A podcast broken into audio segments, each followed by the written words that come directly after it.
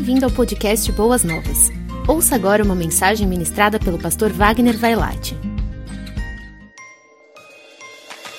Queridos irmãos, nesse tempo em que estamos preparando todas as mensagens do tempo desse período que chamamos já aqui em nossa igreja de pós-pandemia, mas nós sabemos que, infelizmente, os casos de contaminação pela nova variante ainda é grande.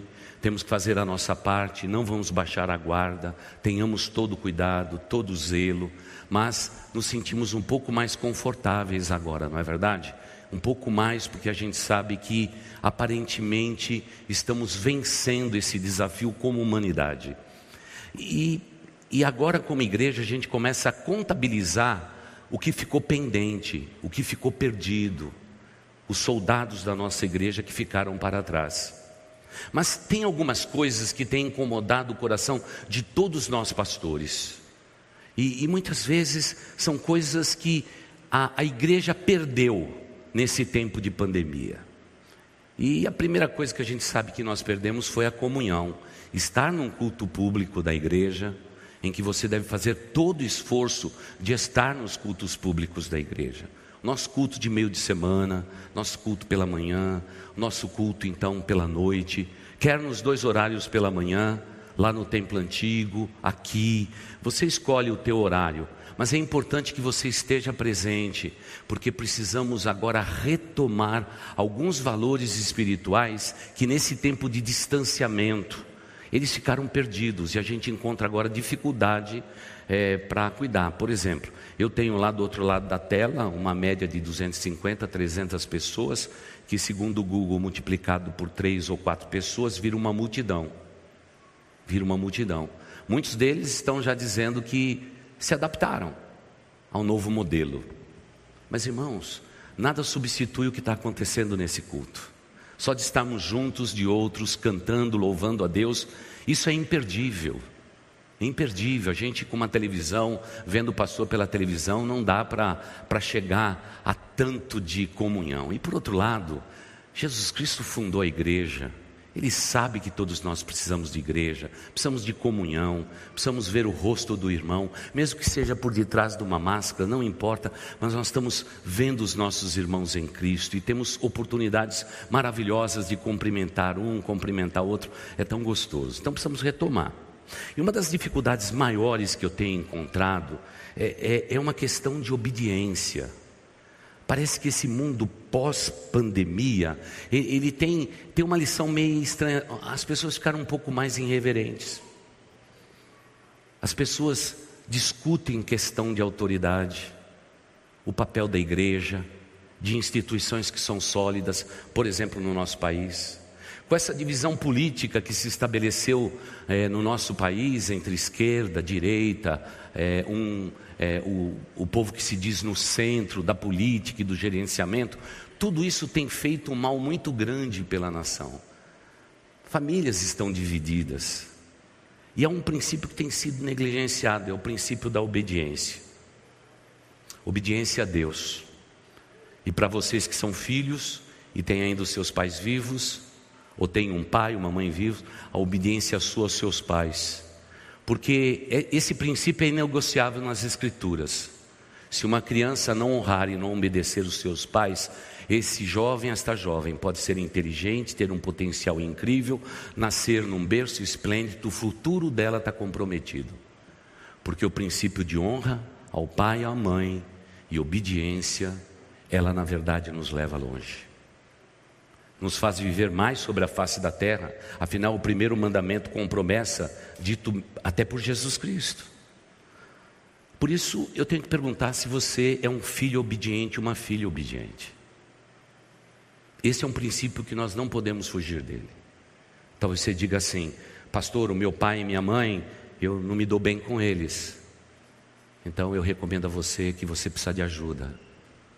Por favor, venha procure os nossos pastores, venha para o atendimento pastoral, ele é muito importante para dar direções para você.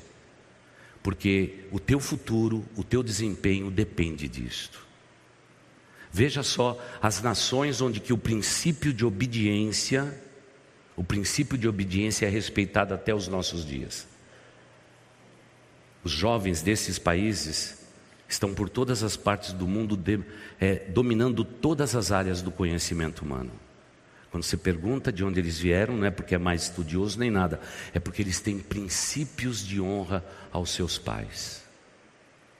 Então, quando Deus instituiu isso para nós seres humanos, ele, ele sabia que se humanamente obedecermos às autoridades constituídas, obedecermos aos nossos pais, para vivermos uma vida longa sobre a face da terra e sermos bem-sucedidos, nós teríamos uma facilidade muito grande de obedecer a Deus, que é o nosso Pai Celestial, e todos os princípios que Ele estabeleceu para nós na Sua palavra. Deus é sempre didático, didático conosco. Desde o Éden, quando o homem pecou, Deus vai ensinando, Deus vai caminhando milhas, sempre apontando que a vida que nós vivemos aqui na terra, ela tem um reflexo celestial. E eu tenho testemunhado ao longo desses mais de 40 anos de ministério, de ver realmente pessoas inteligentes, estudadas e que não alcançam sucesso na vida. E quando vem para o aconselhamento, a gente diz: e o princípio de honra você pratica na sua vida? E a maioria das vezes eles dizem: tenho dificuldades nessa área. É claro que tem dificuldades, porque já está se tornando visível. Uma das coisas que o mundo tem mais desobedecido é cuidar dos, daqueles que são os mais frágeis na sociedade. Quem são os mais frágeis na sociedade? Não é a pessoa que é vulnerável nas ruas de São Paulo. É claro que a gente entende o ponto de fragilidade deles. Nós entendemos. Estamos sempre ajudando todo o pessoal que vive nas ruas de São Paulo. Mas a, a grande questão é que nós temos na sociedade dois pontos frágeis: são crianças e idosos. Quando a gente pratica o princípio de honra, você aprende a honrar a criança. Para honrar uma criança, você tem que se baixar para poder entendê-la. Nós temos que fazer pequenos como eles. Uma das coisas que o Ministério Infantil mais pratica é que quando a criança é pequenininha, a gente ajoelha no chão para falar olhando nos olhos, porque você traz dignidade e você pratica um princípio de honra. Veja, por exemplo, que na sociedade atual, como que as crianças têm sido atacadas, quanta violência contra ela. Já viu na outra ponta da sociedade os idosos? Há, há quem diga que, e eu estou esticando o que eu falei no domingo passado à noite para esse, há quem diga que uma mãe consegue cuidar de dez filhos. Dez filhos não consegue cuidar de uma mãe. Então, se você está aqui e você honra a quem honra, eu quero lembrar você que Deus vai te honrar. Porque Deus olha dos céus e vê princípios de honra multiplicado. Deus honra a quem pratica essa verdade.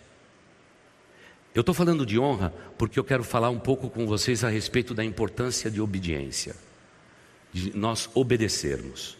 A palavra obediência, ela é muito usada na nossa tenridade. Mas parece que quando chegamos à maioridade, nós nos esquecemos da palavra obediência, ou a palavra honra, se você quiser colocar.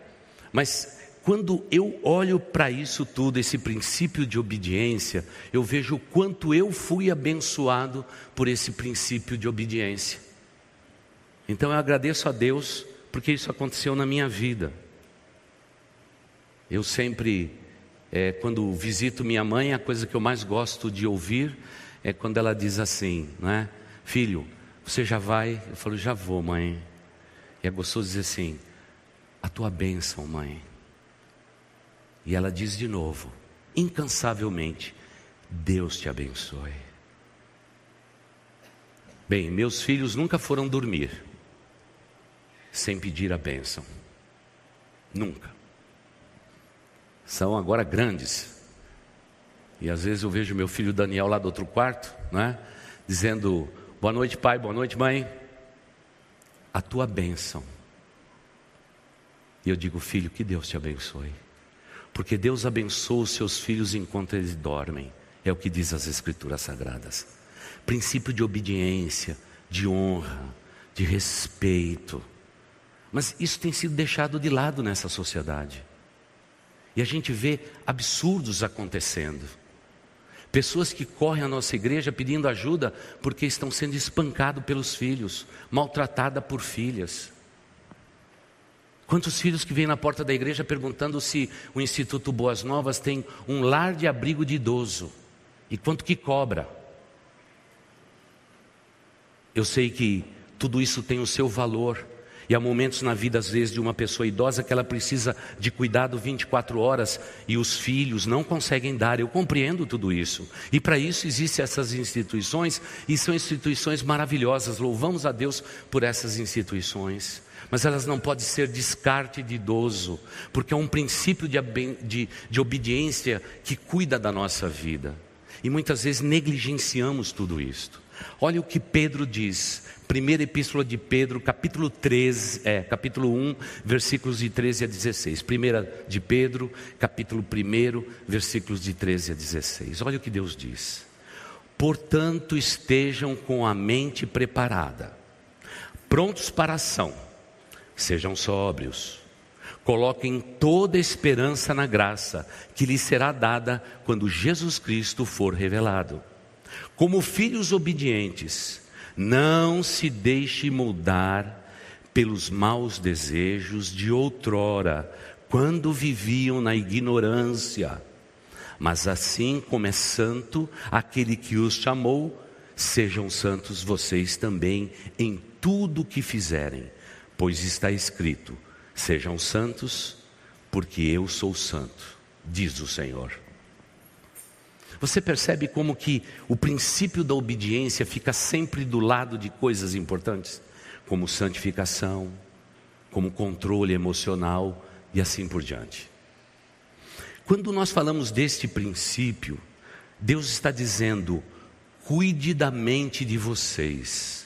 Aqui é como se Pedro dissesse assim: vigie a mente de vocês, porque o mundo é muito persuasivo.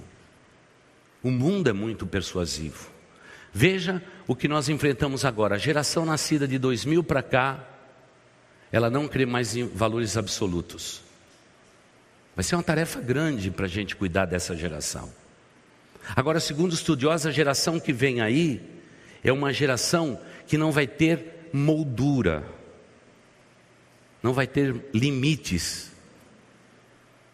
Eles vão escrever fora do quadro a geração A, não é? já passamos da geração Y, Z, a geração A. Não vai ter moldura para essa geração, porque a cultura deles é líquida. A cultura deles está baseada nos seus celulares, nos seus iPads, na música que ouve. Então não haverá padrão. E aí onde vai ficar o princípio de obediência? Perdido. Por isso Deus diz assim: povo meu, se vocês quiserem honrar o princípio de obediência e viver uma vida de santidade na terra, tome cuidado com seus ouvidos, cuide dos seus olhos, aquilo que você vê, cuidado naquilo que você toca. Você se lembra de uma canção do teu tempo de infância, os que são mais veteranos aqui? Cuidado, olhinhos, o que ver porque o Salvador do céu está olhando para você. Pois é, é aquela canção, mas ela está mais em dia do que a gente possa imaginar, porque nós precisamos cuidar da nossa mente como filhos de Deus amado. Nós temos que cuidar da nossa mente, irmãos. Um dos meios mais lindos de, de nós sermos abençoados sobre a face da terra é a leitura da palavra de Deus. Quando você abre a palavra de Deus sem nenhuma pretensão de descobrir alguma coisa, examinar as Escrituras, discutir pontos de vista teológico, mas simplesmente como livro da tua vida, e você vai dizer: Senhor, fala ao meu coração. Isso traz uma sanidade, um equilíbrio mental, num mundo onde que a, a inteligência é, é tão forte, o homem está alcançando tantos objetivos, mas no entanto está perdendo a si mesmo nesse mundo. Outro dia, numa empresa de tecnologia, e o pessoal de TI estava lá contente, alcançando todos os seus alvos e etc e tal. Um dos jovens disse assim: Pastor, isso aqui é muito louco. Isso deixa a gente louco. A vida da gente fica muito louca. O que é que você vai dizer para um jovem expert em TI? Ele precisa fazer uma pausa. Ele precisa cuidar da mente dele. Ele precisa cuidar da sanidade. Eu sei que o culto cristão é um monólogo. O pastor está falando e vocês estão ouvindo. É como se fosse uma terapia. É uma pausa que você fez. E você disse assim: Senhor Deus, fala ao meu coração. Eu sei que talvez a palavra obediência seja muito fácil para alguns de vocês, seja difícil para outros. Mas eu tenho que cuidar da minha mente. E para isso eu tenho que colocar aqui para dentro coisas boas. Basta você ligar a televisão e assistir mortes em grandes proporções, assassinato, fulano que matou uma velhinha, derrubou outro e tudo mais. Você imagina como fica a mente da gente? Talvez você diga assim, não, eu tenho uma capacidade grande, meus ouvidos é, conseguem filtrar. Consegue nada, irmãos. Nós não fomos feitos para isto.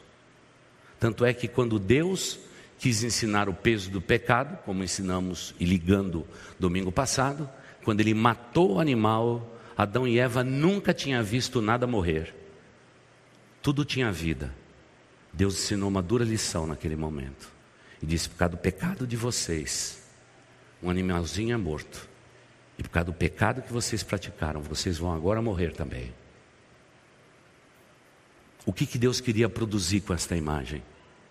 queria produzir no coração deles é que tudo tem uma causa e um efeito, e a gente tem que pagar o preço pelos nossos erros. Mas cuidar da nossa mente é a coisa mais importante que nós temos que fazer no mundo atual.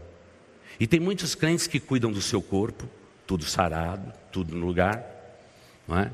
Cuida muito bem dos seus negócios, das suas finanças, mas porém a mente está com dificuldades e na hora de decidir não sabem decidir, sabe por quê? A mente está tão ocupada e talvez a síndrome do pensamento acelerado nos roube talvez até a paz desse momento que precisamos ter na presença do Pai. Você está aqui, né? A mulher já pensando no almoço. O que, que nós vamos dar? O que, que eu vou encher o bucho desse homem? Você percebe? Muitas vezes nós perdemos um tempo para encher a nossa mente, cuidar daquilo que é mais precioso, é a nossa mente, é a sanidade mental, e a palavra de Deus, os louvores, a ambiência da nossa vida faz tudo isso por nós. Nós precisamos encher a nossa vida desses momentos. Sentar ao redor da mesa para se alimentar e ter uma boa conversa falar da vida, se recordar de coisas maravilhosas, tudo isso enche a nossa mente de coisas boas, porque o apóstolo está dizendo, gente, estejam preparados, cuide da mente de vocês, porque os tempos que vão vir aí, o maligno vai dominar a nossa vida pela mente.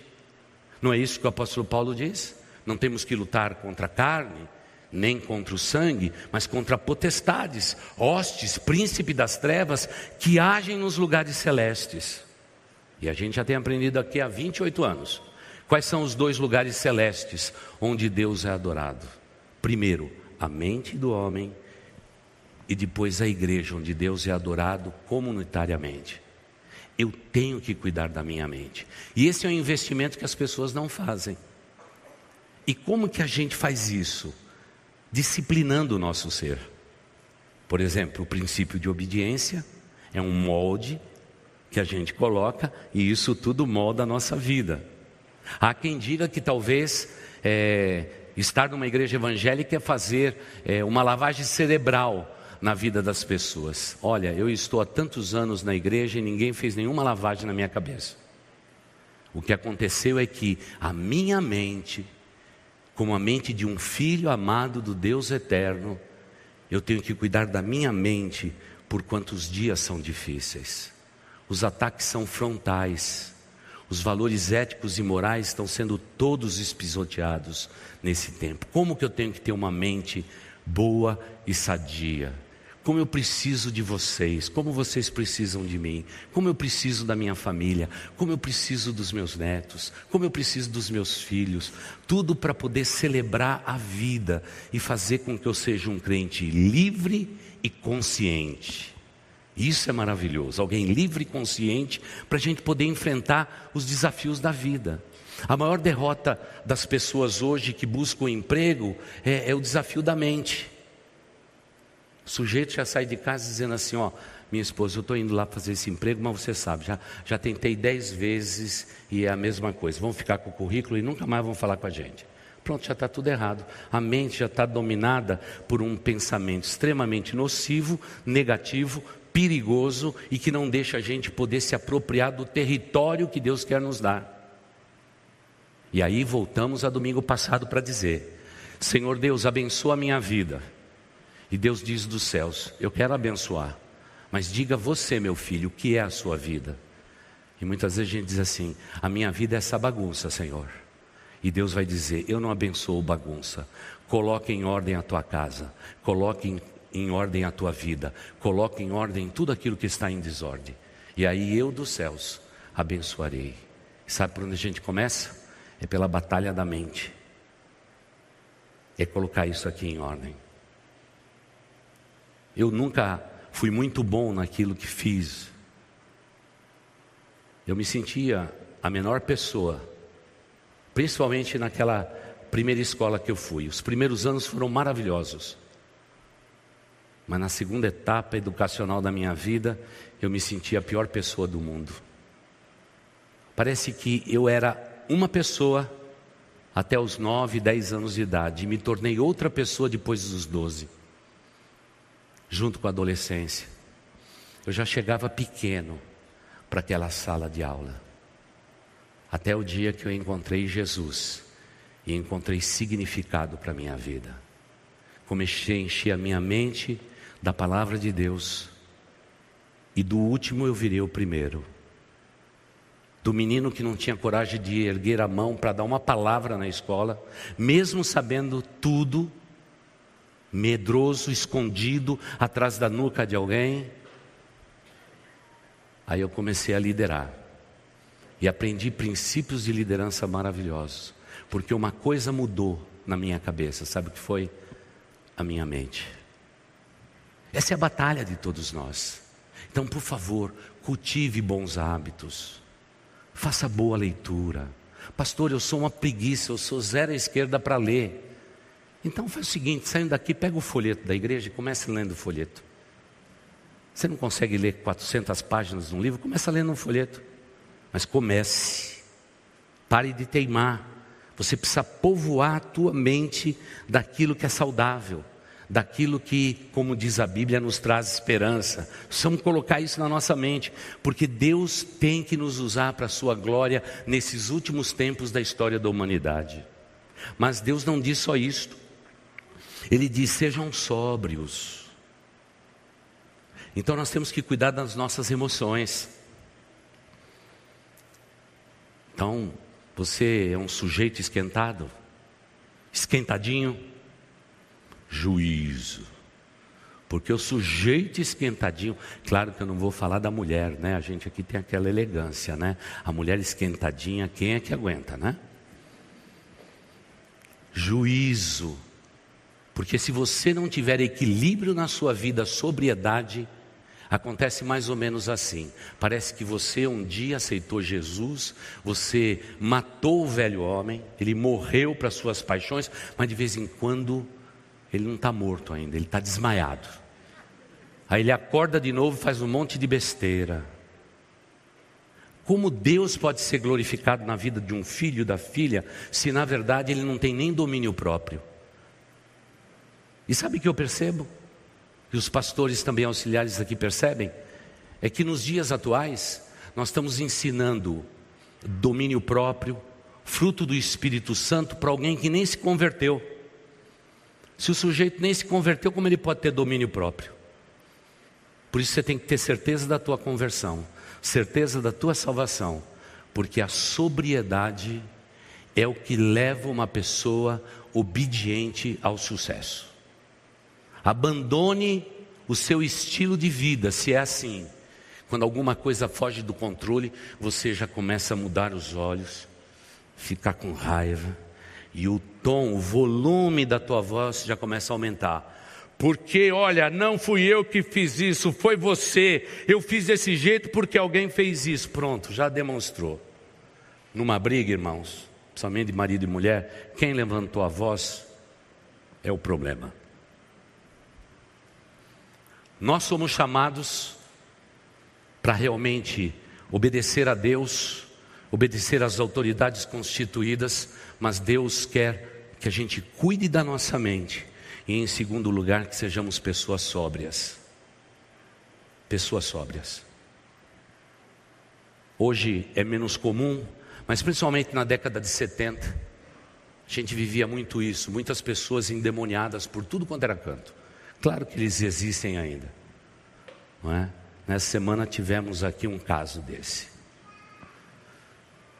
Mas qual que é o problema, por exemplo, de uma pessoa que se deixa dominar por uma entidade demoníaca? É o desequilíbrio. Porque muitas vezes, naquela década de 70, a gente teologicamente ficava discutindo assim: por que, que será que as pessoas não são todas dominadas pelo demônio se elas não conhecem a Jesus. O que faz com uma pessoa incrédula não seja possuída pelo diabo, oprimida pelo diabo, cirandada pelo diabo? É porque essa pessoa, mesmo não sabendo dos princípios da palavra de Deus, ela obedece o princípio da palavra de Deus. É uma pessoa equilibrada, uma pessoa sóbria. O inimigo está no descontrole. E a gente tem que vigiar a nossa mente. E temos que vigiar realmente tudo aquilo que diz respeito às nossas emoções. Tome cuidado com isto, porque veja só, no mundo de hoje, parece que nós temos que ser 100% autêntico. Isso é muito difícil. Não, você pode extravasar, você tem que ser quem você é. Não é isso que diz a Bíblia Sagrada. Você tem que ser o que Deus mandou você ser, não ser o que você é, porque a tendência sua é o exagero é comprar briga. Dias atrás, eu vi dois homens, por causa de carro e trânsito, saindo e batendo um no outro. Você já viu dois homens batendo um no outro? Uma briga mesmo, briga mesmo de murro e soco e tudo mais. A cena não sai da nossa mente. Não sai da nossa mente. E pior que eles prejudicaram todo mundo que estava atrás. Não é? É um show de egoísmo. Descontrole. Descontrole emocional. E pior que tem crente que não é sóbrio, não é equilibrado, não tem um fruto do espírito, não tem um domínio próprio. Aí é pior ainda. Como Jesus Cristo pode habitar num coração que ele diz que tem que ser sóbrio e na verdade a pessoa não é sóbria? É um contrassenso. E se você quer levar o extremo disso, é simples entender. Por que será que as pessoas embriagadas, elas são alvo fácil de Satanás para serem oprimidas e desequilibradamente fazer coisas absurdas? É porque o álcool nos leva ao desequilíbrio. Ah, mas vivemos num tempo em que ter um barzinho em casa é o melhor que a gente pode. Sabe qual é o maior problema dos nossos adolescentes hoje, até aqui na igreja? Álcool. Sabe onde eles aprenderam isso? Não foi no gabinete do pastor. Foi no barzinho do pai dentro de casa. E esse sujeito se diz: Eu sou um cristão verdadeiro, pastor. Tome cuidado. O diabo é muito astuto. Ele não está vestido de vermelho com rabo comprido e com um tridente na mão. Nada, ele está bonito. Segundo o sábio Salomão, ele está, na verdade, no brilho de um copo, de uma bebida com teor alcoólico. Mas hoje, o crente, ele tem que ser moderno. Ele tem que fazer tudo o que o mundo faz. E aí as nossas emoções passam por um estrago tremendo e pior, os nossos filhos terão os mesmos hábitos que nós temos. E o resultado é devastador. mais do que deixar uma herança para os nossos filhos, nós temos que deixar um legado. E me permita dizer, igreja, o legado nesse tempo está sendo duvidoso. Está sendo duvidoso. Porque cristãos não estão cuidando das suas emoções. Você precisa de psicólogo, vai no psicólogo. Você é desequilibrado, vai lá. Passa aqui pelo gabinete, vamos conversar a respeito disso. Precisamos disso na nossa vida. Segundo Pedro, ele está dizendo aqui: olha, vocês precisam cuidar da sua mente, vocês precisam ser sóbrios, cuidando das suas emoções, mas por favor, não perca o foco da esperança. Você lembra daquele versículo? Vou trazer à memória aquilo que me dá esperança. Eu vou pensar em coisas boas. Você percebe que tudo que ele está falando aqui é dos ombros para cima. Por que, que Pedro está falando dos ombros para cima? Porque, irmãos, a luta que nós temos que travar está nos ares. Quem sabe você veio hoje para a igreja e Satanás foi lá na presença do Pai e disse assim: é, Senhor, eu posso ir andar com a vida deste filho, desta filha? Você anda protegendo muito ele, protegendo muito ela. Deixa eu pôr a mão nele, deixa eu pôr a mão nela. Sabe o que acontece por sobre os nossos ombros? Nas regiões celestes, Jesus Cristo diz assim: Ele não, ela não, Ele é meu, ela é minha, para minha glória. E muitas vezes nós estamos aqui nesse mundinho nosso, olhando só para baixo do umbigo, desculpe a expressão, para baixo do umbigo, e a gente se esquece que tudo aquilo que é de Deus é do ombro para cima. é uma batalha sobrenatural. O que existe de sobrenatural por sobre os nossos ombros é disto que Pedro está falando. Encha a sua vida de esperança. Leia as Escrituras Sagradas. Veja o que a Bíblia diz a respeito de vitória. Olhe para a tua vida e descubra quantas vitórias você já teve na sua vida. Por isso que na nossa igreja a gente ensina desde sempre que a gente ensina as crianças a celebrar uma pequena vitória. Porque quando a gente ensina é, uma criança a celebrar uma pequena vitória, ele vai celebrar as grandes vitórias. O grande problema é que essa geração só quer grandes vitórias e se esquecem de como Deus tem sido bom com você, como Deus tem cuidado de você ao longo desses anos. A mente da gente é povoada por aquilo que não nos traz esperança. Outro dia alguém pediu para que eu pudesse analisar a letra de uma música que os jovens estão cantando no Brasil. Peguei a letra e fui ver a letra. Irmãos, aquilo não veio de Deus. Não é possível, aquilo veio do inferno.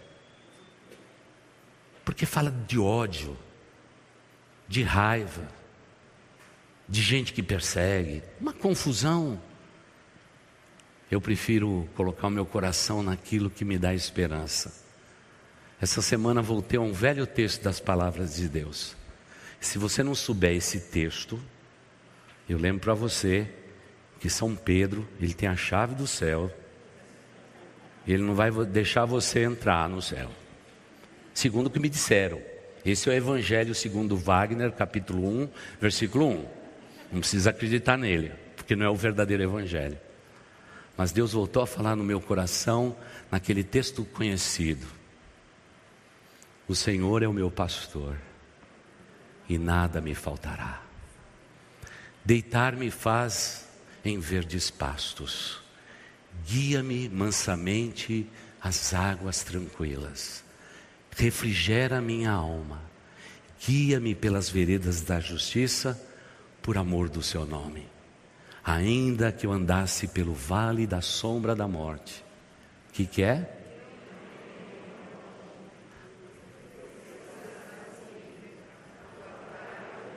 Jado, preparas.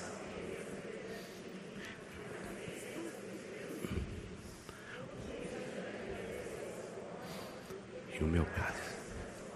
Certamente me seguirão e habitarei na casa do Senhor por longos dias. Sabe o que me incomodou essa semana? Preparas uma mesa perante mim na presença dos meus inimigos. Fui estudar o texto e descobri que o inimigo sempre quer sentar na minha mesa.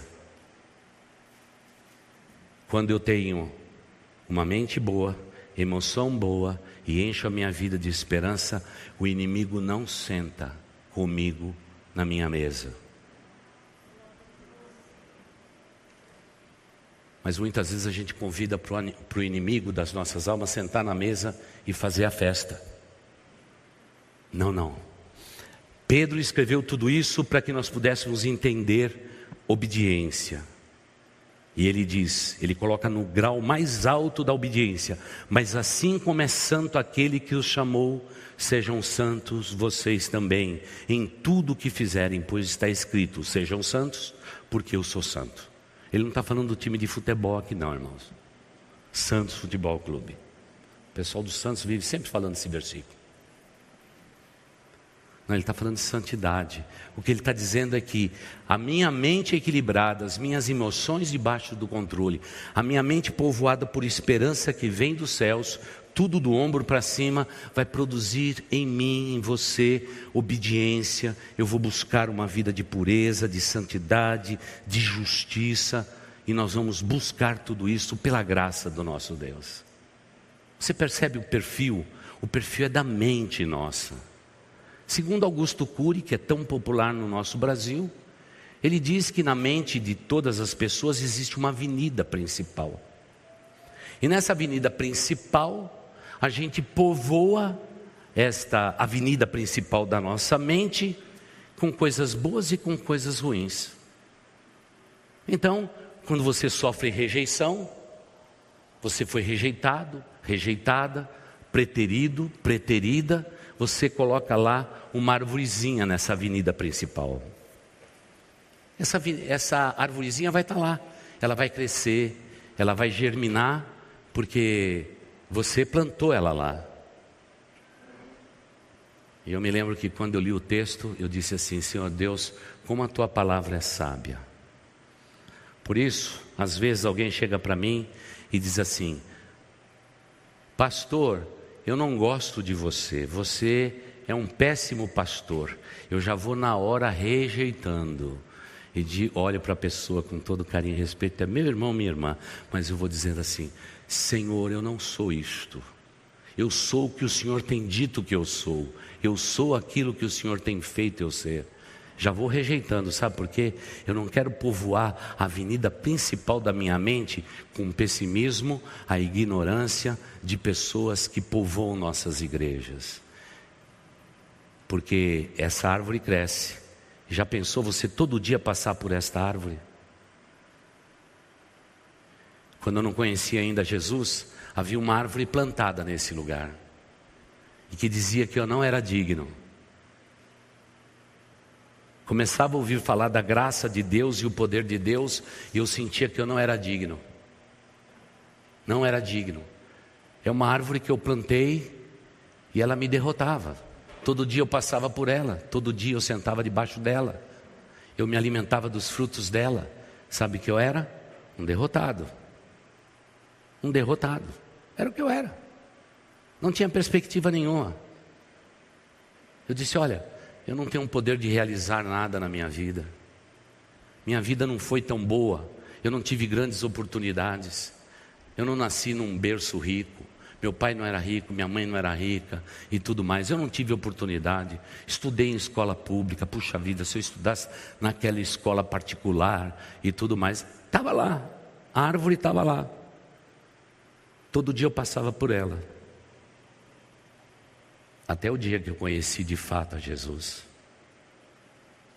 Jesus não só me perdoou de todos os pecados, mas tirou da minha vida aquela maldita árvore.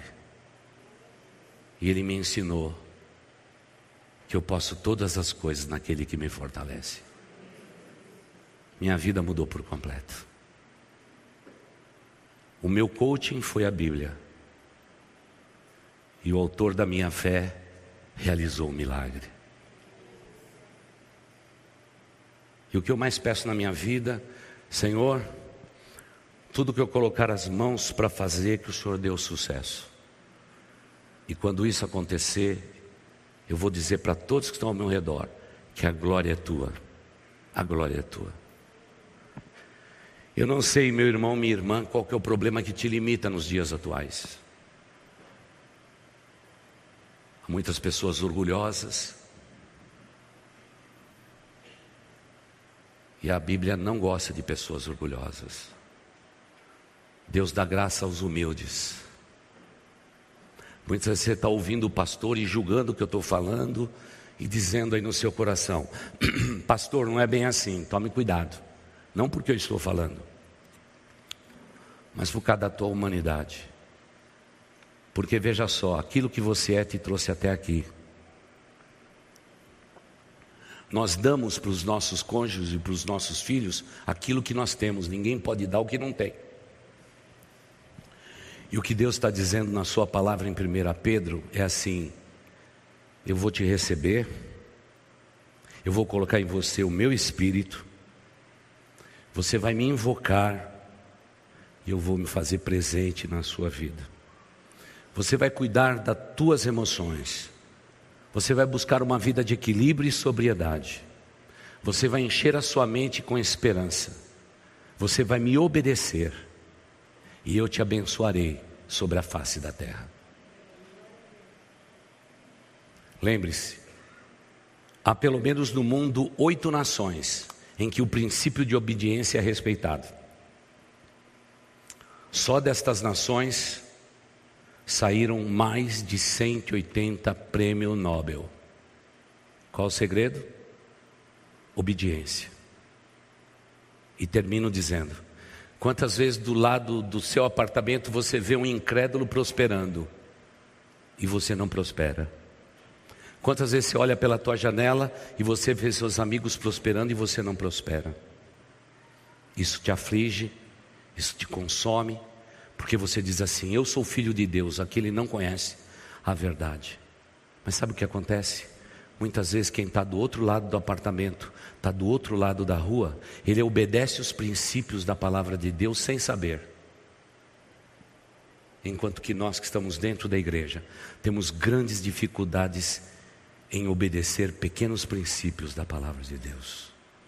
Obedeça a Deus e seja abençoado sobre a face da terra. Obedeça a Deus e deixe todas as consequências nas mãos de Deus. É isso. Um dia eu entrei aqui nessa propriedade. Ela já era nossa.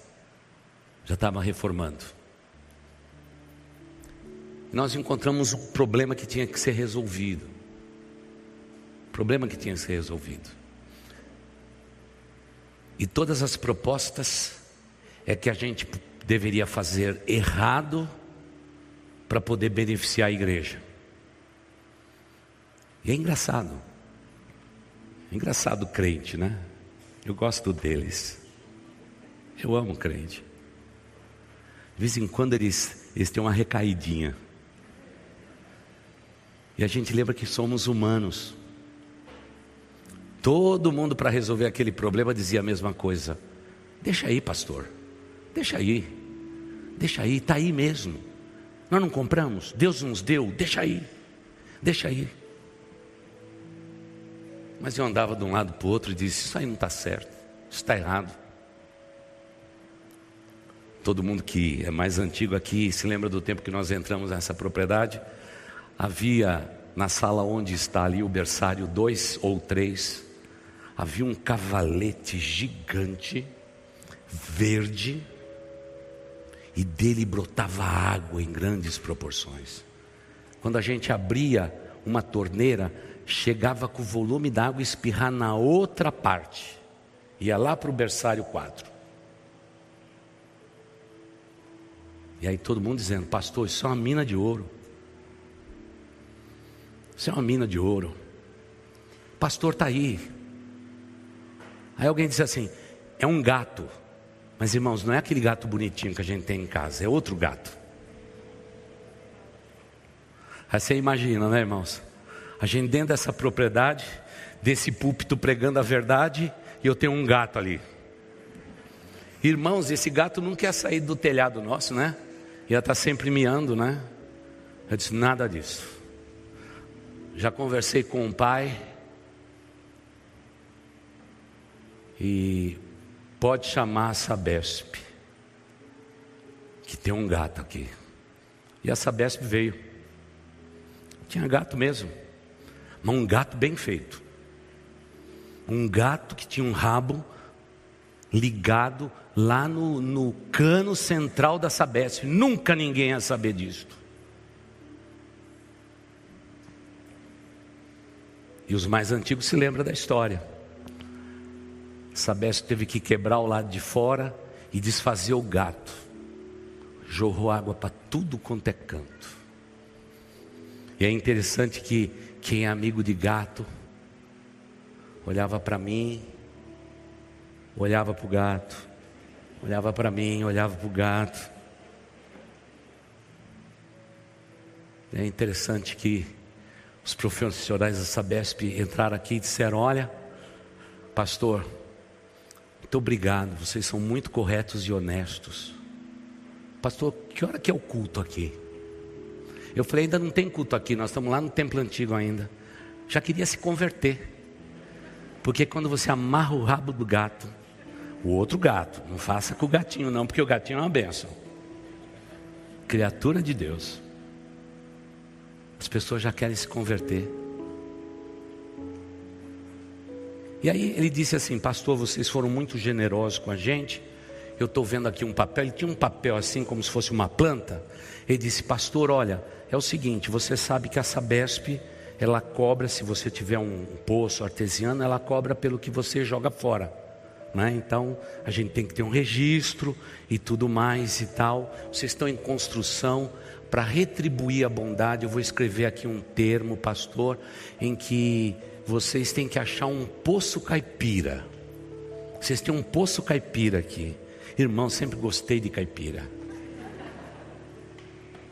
E aí, como é que você vai achar um poço caipira? Não tinha nenhum, não tinha nenhum poço erguido, não tinha uma manivela, né? não tinha um baldinho para você jogar moeda, para fazer um pedido, né? para você ganhar muito dinheiro e tal. Não tinha. Estava tudo coberto pelo concreto. Então, tinha um papel assinado. Eu disse, Senhor Deus, obrigado, a gente fez o que é certo. Instalamos o nosso cavaletezinho ali na entrada e começamos a fazer a, a nossa reforma, etc. e tal. Quando a gente abriu as portas, um homem que trabalhou aqui veio aqui e disse assim: Eu quero falar com o responsável. E quando fala que quer falar com o responsável, é problema, né? Não era problema. Eu já atendi aquele homem, ele falou: Será que eu podia andar aqui? Falei: Claro, fica à vontade. Muitos agora na vacinação fizeram o mesmo, desceram dos carros, começaram a andar. Eu trabalhava aqui, trabalhava ali na fechadura Brasil, trabalhava aqui. Ele andou e quando foi na volta, nós estávamos erguendo ali perto da sala de oração uma coluna de ferro para fortalecer a estrutura. Ele passou por ali e disse: Olha, é muito legal ver que isso aqui vai virar uma igreja, vai ficar muito bonito. É bem grande aqui, né? Eu falei: É.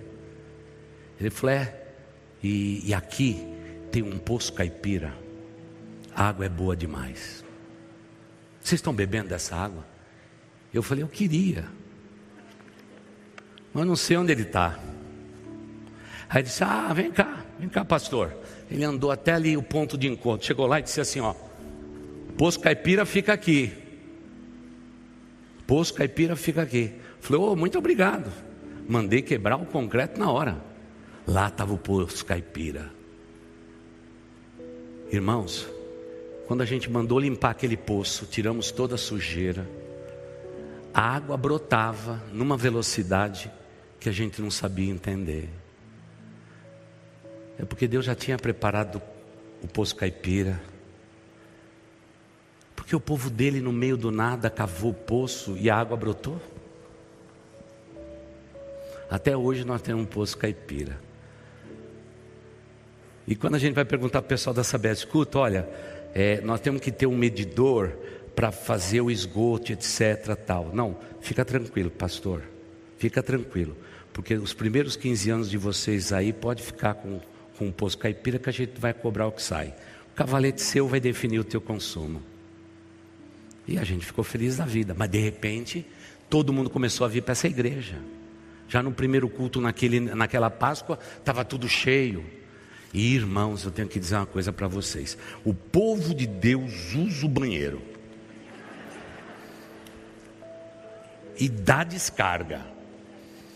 E tem gente que dá descarga, que põe a mão na descarga e demora uns 10 minutos. Aí a conta começou a ficar pesada. Eu disse: Senhor Deus, nos socorre. Tu és o Deus das águas, nos socorre. Um dia nós estávamos na propriedade ali da lateral e um funcionário veio dizer assim: Pastor, não tem nem como fazer o piso, porque tem uma placa de concreto gigantesca ali. Eu falei: opa, se tem uma placa de concreto, tem coisa boa aí. Ninguém faz uma tampa desse tamanho sem um objetivo. Quem sabe tem outro poço caipira aqui. Eu gosto de caipira. Aí disse, mas pastor, para levantar essa tampa tem que ter aqui um trator para levantar essa tampa. É muito pesada, pastor. Eu falei para eles assim: vamos orar? Senhor Deus, nós precisamos resolver essa questão. Essa propriedade é tua, nossa vida é tua, nosso trabalho é teu. O Senhor sabe de todas as coisas.